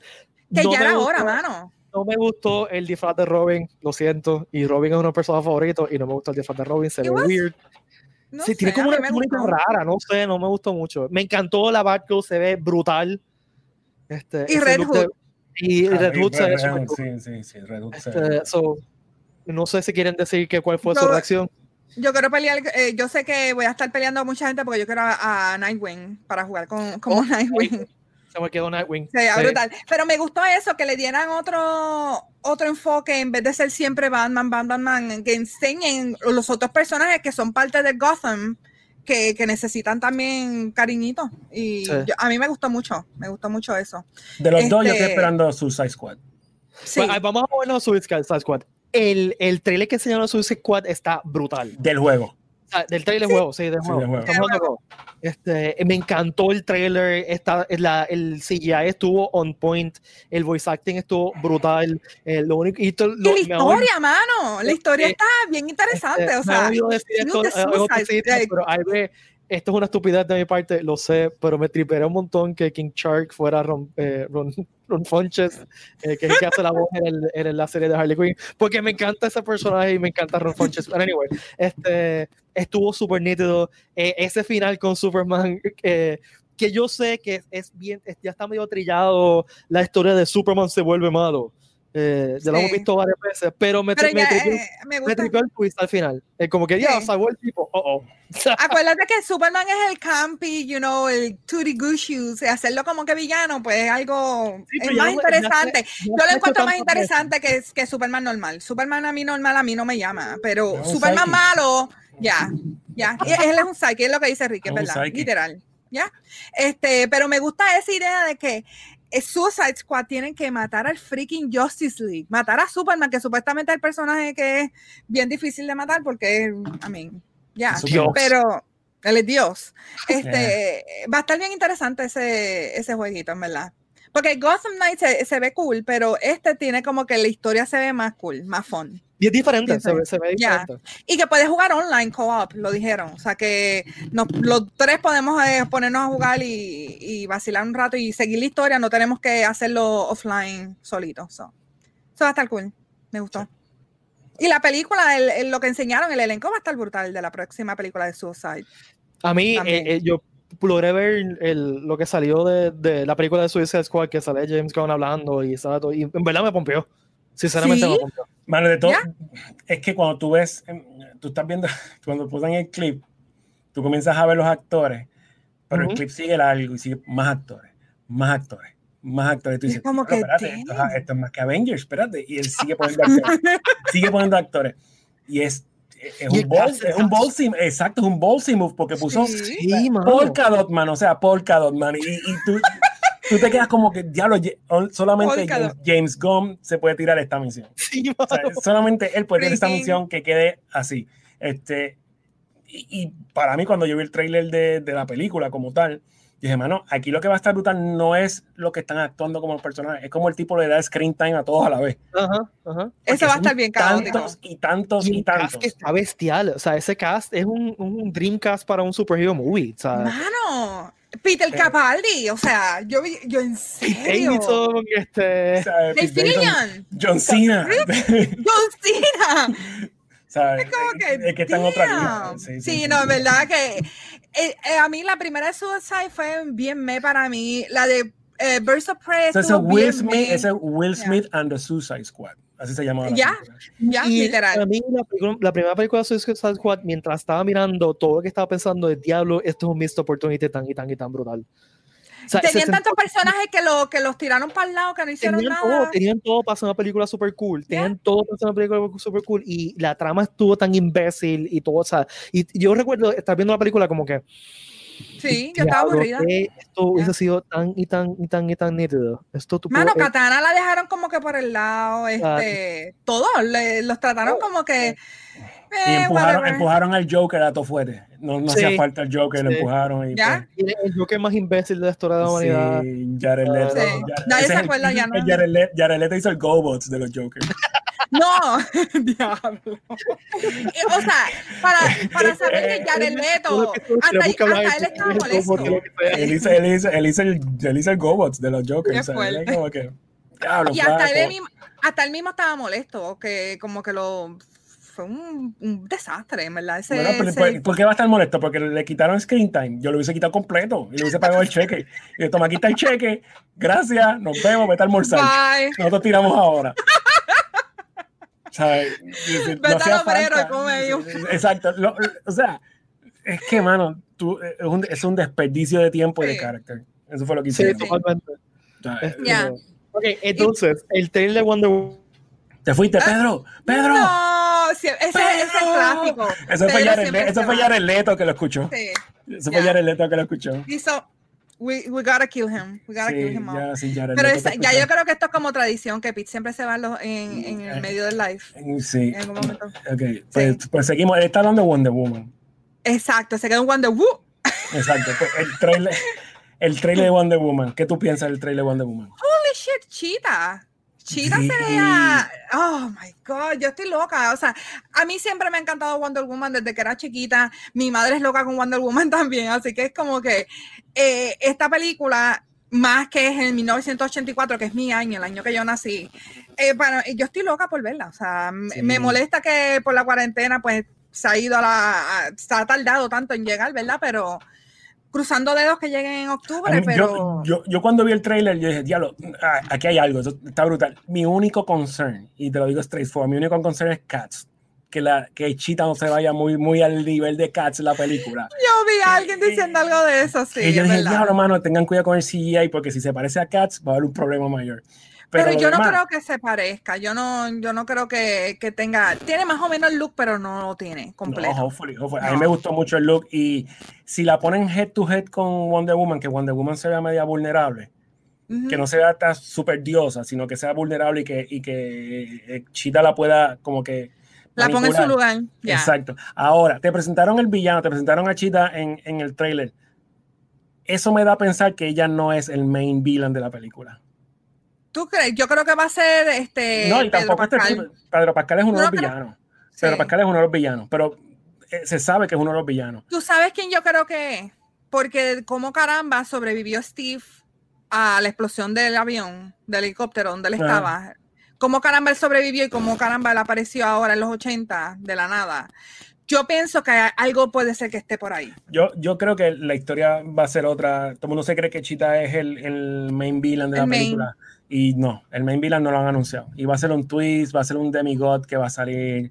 Como hicieron en la primera, que fue como un twist. Exacto, exacto. Este, y ahí es que todo el mundo va a decir, ese va a ser el, el- el holy crap moment de, de la película. Este, Yo creo pero, que sí. ¿Tuviste cuando salió Linda Carter? En el Q&A. My God, bueno, todos ellos hasta eso, hasta eso, hasta eso le quedó brutal, porque se Sí. sintió el feeling de, de lo que pasa en San Diego, en el Hall H, como que vamos a entrar ahora, fulanito, una sorpresa. Este, y cuando A mí se Linda, me pararon los pelos cuando yo vi a Linda Carter. Yo, cuando entró. Linda Carter quedó fuera, fuera de control. A mí me encantó Linda Carter. Peter, si estás escuchando esto, te estás perdiendo una conversación súper cool. Yeah, I know. Te Este, extrañamos, Peter. Este, no, no tanto, Peter, no tanto. pero- pero- pero- no, no te extrañamos tanto. Dame enviarle un mensaje por acá a preguntarle cómo le va, espérate. Exacto, este, sí. Ya mismo, ya mismo entrando, está aparecerá. entrando, está entrando. Me dice que ahora sí está entrando, que no tenía señal. Ok, Anyhow, ya.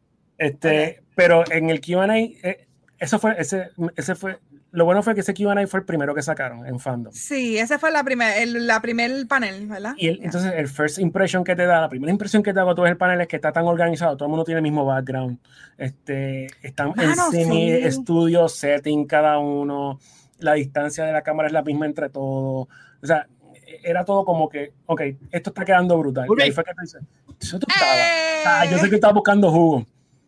Eso era. estaba buscando jugo. Claro, te, ves, te, juguetes. te ves, te ves lagging, te ves como si estuviese jugando Sí. random. Estoy teniendo problemas técnicos, así que. eh, Te escuchas bien, no te preocupes. Es lo importante. Sí, está bien. Ahora no sé por qué no estoy escuchando desde acá, pero nada. Eh, ¿Dónde están? ¿Dónde se En quedaron? Wonder Woman, ya Hablando hablamos de de Wonder Wonder Woman. Woman. Sí, El ya. trailer. Ay, a, mí me, a mí me gustó un montón el trailer. Eh, me, me gusta la, la chavienda que es los 80. No, yo Sí, digo mano. que eh, lo más que me, me gusta es que 1984 es mi año, el año que yo nací, es un Oh. año épico. So, salió Ghostbusters, salió este, ¿cuál otra salió? Salió un montón de películas en, los 80, en 84, así que para que esta película se llame 84, I know. Beautiful year. Y ya hablamos lo que hablamos. Next, next one. Lo ¿qué tú piensas de Chita?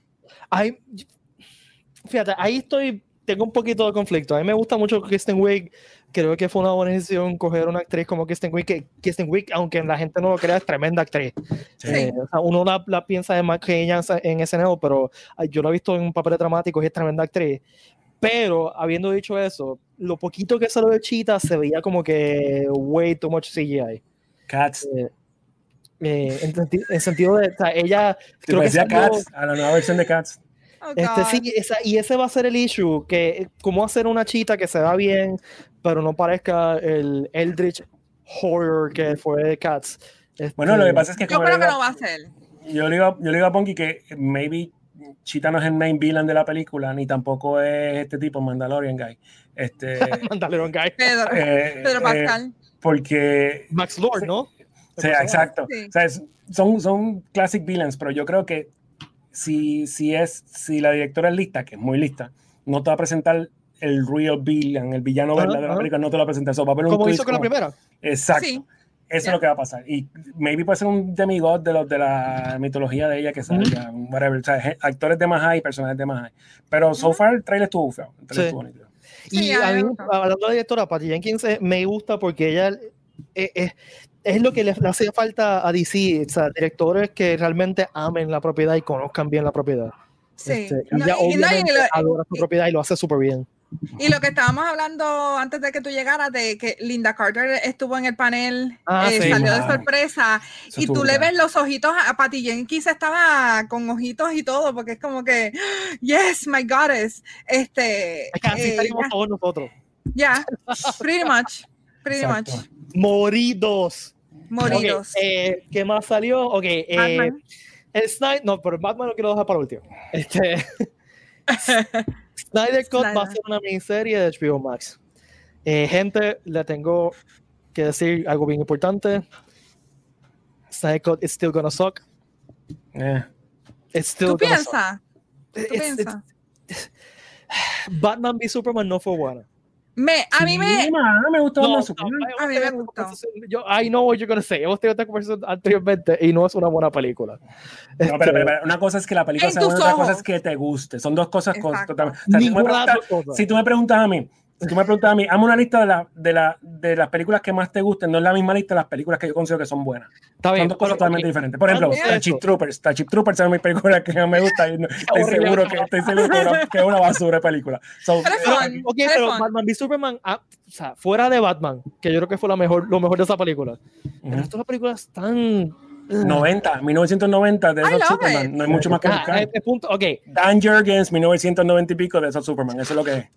Lo que Pues no es. sé, yo no, o sea, yo no estoy casi seguro que no va a ser buena. Y, no, y que no va a gustar mucho. a mí, Yo- a mí lo que me preocupa es, es que sea cuatro horas. ¿Me entiendes? Porque. I No, mean, porque eso es Zack Snyder y Zack Snyder todo es slow-mo. Tú lo pones en velocidad regular y te da una hora y media. No, Esa es la mira, realidad.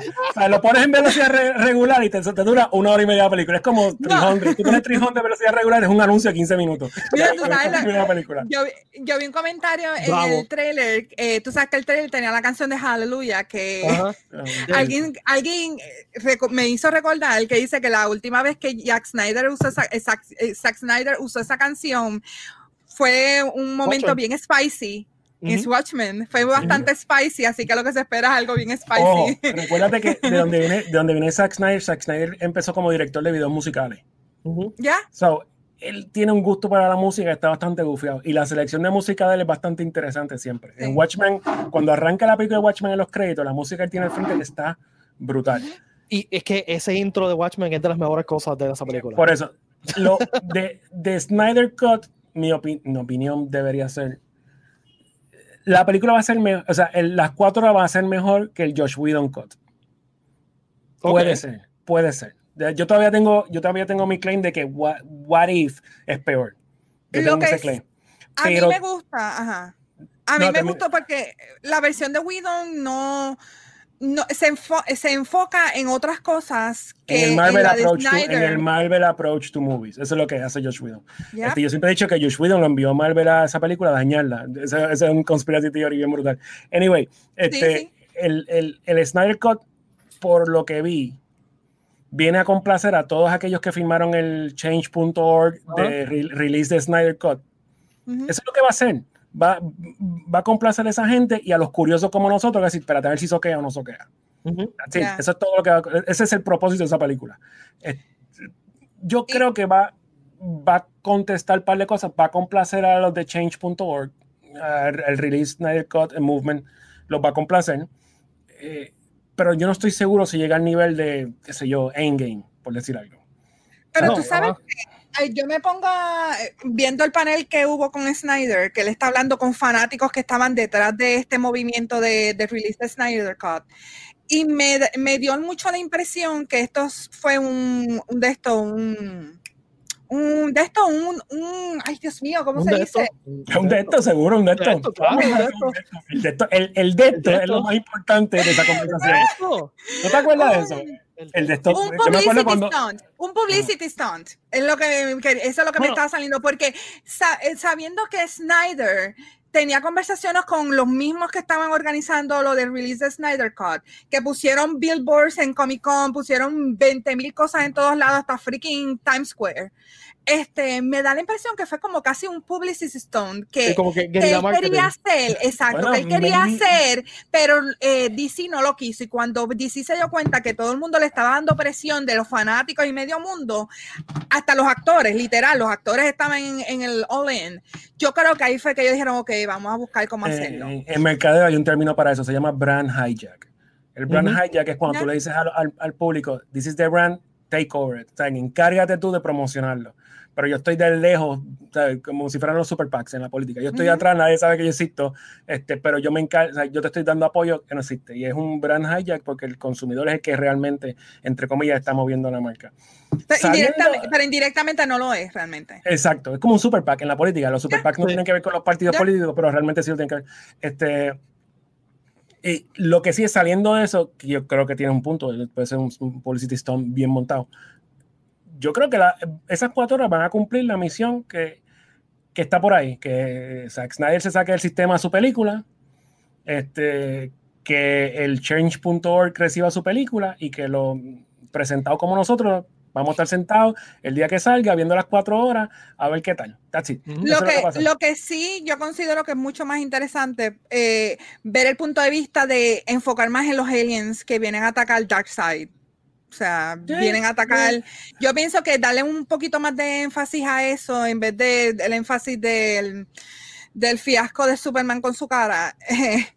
Yo creo de- que. Pero es que ese tiro no va a salir porque ese tiro fue por Josh Whedon, el cual Sí, fue sí, un sí. callback Ya, de por eso, eso no va a salir. eso no va a salir. Pero, Eso no va a salir. y van a reivindicar la Batfleck, que es lo que Ya. o sea, Pues- reivindicar la Batfleck es lo único, es el único propósito real de esta película. Que nuevamente a mí me encanta Batfleck eh, y A mí el, el anuncio que Batfleck va a salir en Flash me pompeó. Sí. eh, porque pues, pues que es un buen Batman. O sea, eh, Sí. no Ya. tenía una película buena, no tuvo un, una película que tú digas, Ojo, pero que, fue que buena. esa película, esa película de dijiste Flash eso. se puede convertir en Spider-Man y Tony Stark. Hay que tener mucho cuidado con esa similitud. No sé Mm. si se dieron cuenta, no sé si se dieron cuenta, en el, en el concept art del disfraz de, de, de Flash nuevo que va a tener, que hay un, el concept art que le está de frente así y tú ves atrás a Batman. Si tú miras bien ese Batman, ese es el Batman de Keaton. No Sí, es el Batman Batfleck. Yo leí, según lo que leí, y ahí voy con lo que dijo Ricky ahora mismo, que el suit de nuevo de Flash lo hizo el Batman de Keaton. Que ahí va la- entonces con el paralelo de Tony Stark con Spider-Man.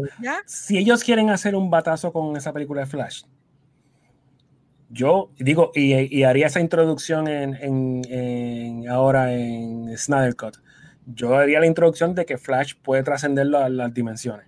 Yo haría, ese, yo haría esa introducción. Yo creo que eso es lo que ellos quieren mostrar. Porque si la- en el Josh Whedon sí. Cut sale algo de eso, o sea, si en el Josh Whedon Cut sale un poquito de eso, de que Me huele que lo va a tener, se que sí. Exacto. Quien, la película que puede enderezar todo el ofrecimiento de Warner en el cine es Flash. Sí, Porque sí, entonces Flash creo- va a amarrar a todas las películas de una Sí, sí. manera o de otra. Y yo creo que esa es la intención de esa, de esa película y por eso es que específicamente van a adaptar Flashpoint. Porque es la, es- Ya. es la única forma de darle un reboot a todo y decir que todo está O, conectado. o- o al menos justificar lo que existe como parte de, sí, una sí, sí, historia. ab- Porque ellos, eh, ellos no lo quieren unir. Acuérdate que ellos quieren hacer que cada película Bueno, tenga pero, su pero rumbo. lo que digo es que está Pero- unido a través de un multiverso, ¿no? Que hay un common Sí. thread que, está, que todo es parte Sí, de lo o sea, mismo. Y Flash es el, el enfoque de todo, porque es el que Exacto, puede correr y, todo. y convierte el personaje de Flash en más importante. O sea, lo que fue. Tony Stark en, Aven- en, Cinematic Universe, que fue que lo fue juntando, Flash sería el- el- esa misma posición acá, porque Flash es el que conoce que existen todos estos universos. Claro. O sea, que eso estaría, eso estaría brutal. Y si hacen el, el primer paso de eso en, en HBO, en Snyder Cut, que yo creo que sí, porque yo creo que hay algo de eso en una de las, en una de las escenas del trailer. Eh, Sí, sí, yo me tú yo me quedé mirando decir. Cuando ya. Flash está mirando hacia, hacia alrededor, que obviamente no sé, ese, ese clip tú lo puedes cortar y ponerle, borrarle cosas y ponerle cosas después. Pero yo creo que eso es parte de eso. Yo creo que ese clip tiene Sí. que ver con, con eso de que él se da cuenta como, espérate, no estoy donde debería estar, algo pasó. Y Ya. por ahí yo creo que pueden ir la cosa. Y entonces ahí Flash va a tener un valor brutal como, como, como histórico y personaje, que no sea un Yo- comedy. eh, Yo pienso comedy que relief. Ya, eh, yo creo que hacer las cuatro horas que va a ser este evento, porque es un evento literal, uno va, va a diferenciar lo que es el Whedon Cut con el Snyder Cut. Si quieres ver una miniserie de lo que sería el Justice League, pues aquí está Snyder. Si quieres ver una película que puedes verla en una sentada, pues ahí está el Whedon. Este, pero me llama mucho la atención que me recuerda mucho a Evangelion, que tú sabes, está la serie de Evangelion y están las películas, que es realmente la misma historia, pero en película, pues es más o menos la misma cosa. Exactamente. Para, ir cerrando, y con esto queremos que terminar la reacción a The Batman. Y yo, yo quiero empezar con un comentario de Big Idiota. Eh, había una cosa que me llamó la atención del, del trailer fue... Nirvana. ¿Qué? Nirvana. Oye, estuvo buena, a mí me gustó. A mí me gustó este, y, y, voy a echar para atrás un poquito. Eh, yo recuerdo eh, cuando yo leí, eh, ahora se me olvidó el nombre de esa serie, eh, Batman Hush. Hush, sí, Hush. De, Jim, de, Jim, Lee. Yo creo que lo dibujó Jim Lee, ¿verdad? Para mí, ese visualmente es mi Batman favorito, el Batman de Jim Lee. Y, y, recuerdo específicamente un panel donde Jim Lee enseña la bota de, de Batman y es una bota. O sea, una bota como que Militar. Militar, táctica. Un agarre abajo, porque nosotros nos imaginamos siempre los superhéroes con unas botas como que flat, por alguna razón. Sí. Pues la primera que, que serían incómodas para todo lo que ellos hacen. Que no tiene sentido. Ese, eh, Yo recuerdo ver ese detalle y decir, diablo, mano, la verdad que sí, que Batman debería tener una bota, sí, una bota que tenga agarre, que tenga... Frank este Miller le había hecho botas en Dark Knight Returns. Sí, pero o sea, eh. E, esta es una bota como que bien compleja, con, el, eh, con la suela como tipo hiking boot, está bien salvaje. Sí, sí, era un tactical boot. Ok, entonces en el trailer me di cuenta que el Batman del, del Batman tiene unas botas así. Yo dije, diablo, mano, eso me gustó. Este, Y me fijé en ese detalle, nada. Y quería empezar con eso porque sinceramente me tripió el trailer. Eh, hay cosas que, me, que como que estoy como todavía como que on defense, eh, pero me tripió el trailer. Pero qué bueno que mencionaste lo de Hosh, ¿oíste? Porque lo de Hosh me, me huele que hay algo ahí de eso. Este, lo de me gustó. Eh, me, me, hay que pensar que esto es un Batman Year 2. O sea, que se supone que son Batman joven, acaban de empezar. Eh, me tripea un montón el Gordon. Eh, me gusta mucho el actor, es un buen actor. Este, y lo que se ve hasta ahora está nítido. sí entiendo las críticas. Por ejemplo, el shot de, de Pattinson con lo que parece un nene saliendo de un rave. Al final. Sí, que sale con, con la, lo, sí, eh, de My Chemical Romance. Así que es como que. pero, o sea, no, yo no, yo no lo encuentro mal, pero entiendo que, el, que la, la, gente le ha brincado encima de eso y entiendo por qué la gente lo critica. Este, y eh, yo no pienso que es una crítica real, porque si tú, o sea, esta que está aquí ha estado haciendo maratón de las películas de Batman que hace muchos, muchos años que no veía, y muchas de las cosas que yo noté, una, eh, Keaton, por lo menos, Keaton cuando tú sabes en Batman Returns que él viene y se quita la máscara completa y se la arranca, literal, se arranca la freaking sí, porque, máscara. porque tiene tanta fuerza que puede romper el hule. él rompió el hule. Pero si tú notas, en esa escena, antes de que él se arranque eso, el, el maquillaje negro no lo tiene. Sí, desaparece. Cuando se lo quita, no tiene maquillaje. Pues aquí lo quisieron hacer. La, bati, la batimáscara se lo llevó. La batimáscara se lo llevó. No, pero tú notas que, que cuando él se está quitando la máscara, tú le notas que está, está, con la piel normal y no tiene nada. So que en esta no me molesto tanto verlo con, con los black eyes, porque eso es más real que, que verlo que se le desaparece y se arranca el freaking silicón de la cara. A, a mí el trailer me, me gustó. Viste que ya, ya, ya decodificaron la tarjeta. En internet ya está decodificada. ¿Sabes? La tarjeta que envía el, el Riddler, que tiene unas letras a unos códigos, ya está decodificada. ¿En serio? Ya. ¿Qué, ¿qué es lo que significa? He lies still. La, la contestación es he lies still. Este, mm. eh, o sea que ya está decodificada. Y fueron unos nerds que comenzaron a hacer numerología, Obvio. cambiar el número y, y, they found it. Anyhow, este, la, la, el trailer está brutal. Hopefully sea una película rated R. Mm. Yo creo que va a ser. Porque si no es rated R, va a soquear. Va a soquear bien brutal. Porque la película, lo que te venden en este trailer es un R-rated. Esto, esto es si tú la ves bien, es como decir, este, ¿cómo se llama esta película? Este, Seven. Como Seven, pero con capa. Es como Seven con capa. Eso, es lo, que... eso es lo, que me, lo que me atrae esta película, porque, y, y yo creo que lo he mencionado antes de este podcast, nunca ha habido un Batman cinemático detective. Nunca lo ha habido. Ujú. Y sea, este siempre literal el es hecho así. Sí, siempre es el Batman que pelea brutal, siempre es el Batman que planifica súper brutal, siempre es el Batman de los gadgets, pero nunca hemos visto en live action realmente el World's Greatest Detective. Ahora, yo, escu- yo leí un post de un chamaco que él hizo como ya un montón de bloques de texto, pero al principio lo que decía es que la única forma que esta película funcionara es que si es Batman detective, que el problema sea un problema que realmente la policía no pueda resolver. Porque ese es simplemente que llamaron a Batman para que resuelva este problema que ellos no podían. Básicamente lo que están dando es licencia a Batman a, a, a baratar gente. O sea, que no hace ningún sentido. Pero hace sentido que pusieran al Riddler ahí, porque Riddler es un personaje que es bien enigmático. Es y John que Doe yo creo Seven. que. Sí, sí, sí. Ya, ya. Yo Mira. creo que el, Batman sería el mejor para poder descifrar qué caramba es lo que quiere Riddler. Hace como tres minutos, un pana mío que vive en San Diego, saludos a Gerardo, a Gerald, eh, me envió un meme que me dio tanta gracia porque me- lo acabo de leer y estamos hablando de esto. Y el meme es Batman como que así enfogonado. Y arriba dice: Robert Pattinson, after realizing he needs to collect 300 Riddler trophies to end the movie. Bien brutal, eso es lo que va a pasar. Pero yo te digo, a, a mí me gustó mucho el trailer. De todo, lo, de todo el fandom, yo creo que ese y el- la película de Suicide Squad fueron los dos que dije, diablo, esto va a estar brutal. Este, pero el de Batman, hopefully, hopefully, hopefully que sea un R-rated movie. Mano, porque- Vamos a hablar claro, el- ellos lo que han filmado son un 25%, porque tuvieron, ellos Sí. tuvieron que parar la filmación por, por COVID. Y montaron So el que- que tenían, sí. Y mostraron el freaking trailer con lo que tenían y les quedó espectacular. O sea, parece Sí. una película ya completa. Y Ujú. lo que tiene es un 25%. So, que, que hay en el 75% que, que falta de la película, eso es lo que va a estar bien interesante. Y espero que todo esto se acabe prontito para que ellos puedan seguir grabándola y salga la película así Eh, rapidito. digo, la película va a tener un montón de gente criticando al Twilight Boy por, por Pero, por ¿sabes qué? hasta Pero que mucha gente- el, el opening. Ya, pero mucha gente se ha callado un poquito de eso. Después que vieron el trailer y vieron, lo vieron a él un poquito en acción como Batman, yo creo que la gente ha como que bajó como bastante. Tradición, ya eso es tradición con Batman. Cada vez que anuncian un Batman nuevo es como que ah, esto va a soquear. Bitch, Este bitch, Michael bitch. Sí. Mom va a ser Batman. Oh. ¿Sí no te acuerdas en cómo se llama este programa? de Animaniacs, el- los muñequitos de Animaniacs, que hay un episodio que se tripean a Michael Keaton. Sí. Entonces, que llegan a Warner y de repente está Batman bien grande y cuando se quita el zipper, Michael chiquitito. Keaton bien chiquitito.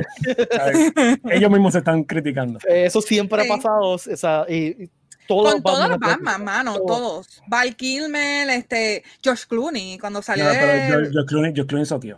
O sea, esa Sí. es la forma. Fíjate, George Clooney yo creo que fue al revés. George Clooney cuando anunciaron que George Clooney iba a ser Batman, todo estaba como que diablo, eso va a quedar cool. Y después soqueó horriblemente. Bien Pero es que esa película es un desastre, vamos a hablar Ah, de...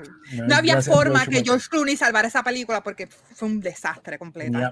Ya, ya. Este, Es malísima. Fíjate, según Bob Kane, que yo creo que si no mal que no recuerdo, esa fue la última película de Batman que salió cuando él estaba vivo. Ya, lo bendito. Eh, él, decía que eh, George Clooney era el que más se me- semejaba a la imagen que él tenía de, de Bruce Wayne, específicamente. Eh, este playboy, que tiene sentido, ¿sabes? Eh, Ahora, ok, no- pero... No estamos hablando de la película, estamos hablando del actor, ¿no? Este, El eh, a mí, George Clooney en ese entonces, 90s, él era el, tú sabes, el bachelor que todas las mujeres querían y se babeaban por él. Yo pienso que por eso es que él dijo eso y tiene sentido. Exacto, que- eso refiero. Ese, estamos hablando de George Clooney en la época de ER. Ya, exacto. Antes de que fuera George Clooney el de ahora. eh, eh, el Ahora dueño del es mundo. Él, él es el dueño del mundo.